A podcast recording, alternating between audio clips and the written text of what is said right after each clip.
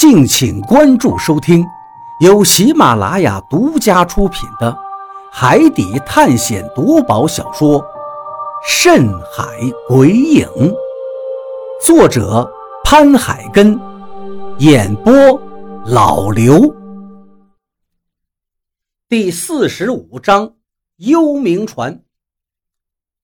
张广川说：“河洛毒不是没有原因的。”如果鬼船上面的黄金都是受到过诅咒的，如果船员们都控制不住自己的贪欲，拿了黄金，那后果不堪设想。我还没有看见鬼船上的黄金有多少，但是让李海牛都有些失魂落魄，那黄金的数量应该是不少。如果真的是这样的话，那可就麻烦了。我绝对不能让这些船员出事儿了，毕竟这些船员都是因为我二叔才跟我出来的。想到这儿，我也翻身跳上了鬼船。看来脚立刻就好了，这东西还真的管用啊！何洛看着我说道：“谢谢，我去屋子里看看黄金。”我对何洛说道，但下一刻，何洛却一把抓住了我。你看什么黄金？黄金有什么好看的？让我看看你的脚是不是真的好了。何洛抓住了我，一边说着，一边蹲了下来。啊，的确是好了很多。不过最近你可不能再下水了。如果下水，下面的人手海星闻到水獭油的味道，就会离开这条船。何洛正在说话。从船舱里面传来了李海牛的怒吼声：“胡子，你他娘的把东西扔掉！你是不是想死？”我这时再也忍不住了，拔腿就向船舱跑过去。进到船舱里面，我的眼前顿时一暗，空气里弥漫着一股霉味儿，应该是很长时间没有人的存在，所以才会有这样的味道。李海牛正拉着胡子，而胡子的手里则抱着一块巨大的黄金。看他有些吃力的样子，这一块黄金的重量绝对不轻。海牛哥，只要一块金子就吃喝不愁了，我这辈子也就值了。胡子抬头对李海牛说道：“你怎么这么糊涂？”这是被诅咒过的黄金，要不然这船上的人都去哪儿了？你怎么就不明白呢？胡子又看了看李海牛，脸上好像还有些纠结。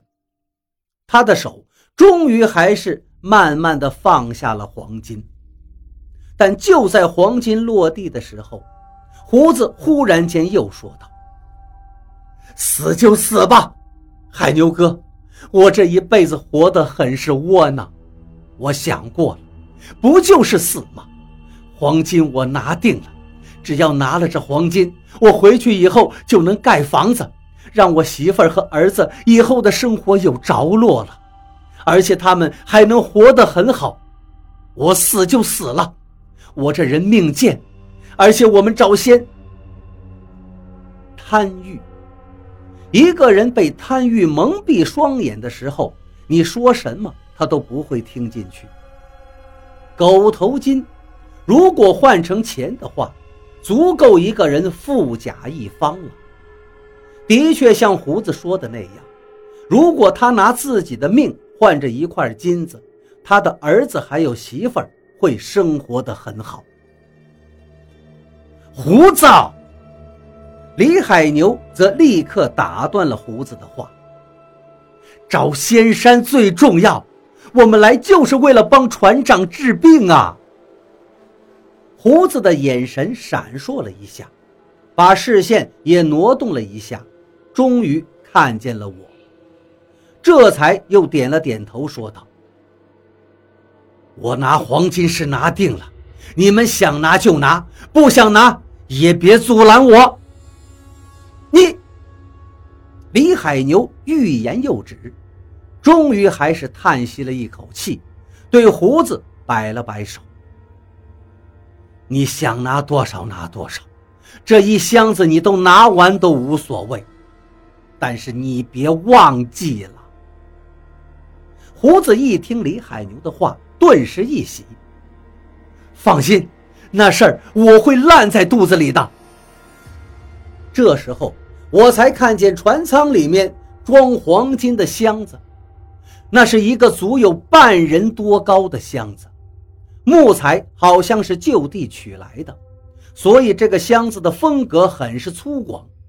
现在箱子大开着，里面正在露着一片暗黄色，都是天然的金子。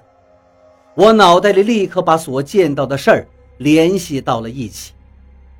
何洛说：“这船是我们祖先的船，但是船上空无一人，而这船上还有一些怪异的事情发生，甚至在船下面还有驱赶鱼群的人手海星，而这个船上都是黄金，但船上却没有任何尸体的痕迹。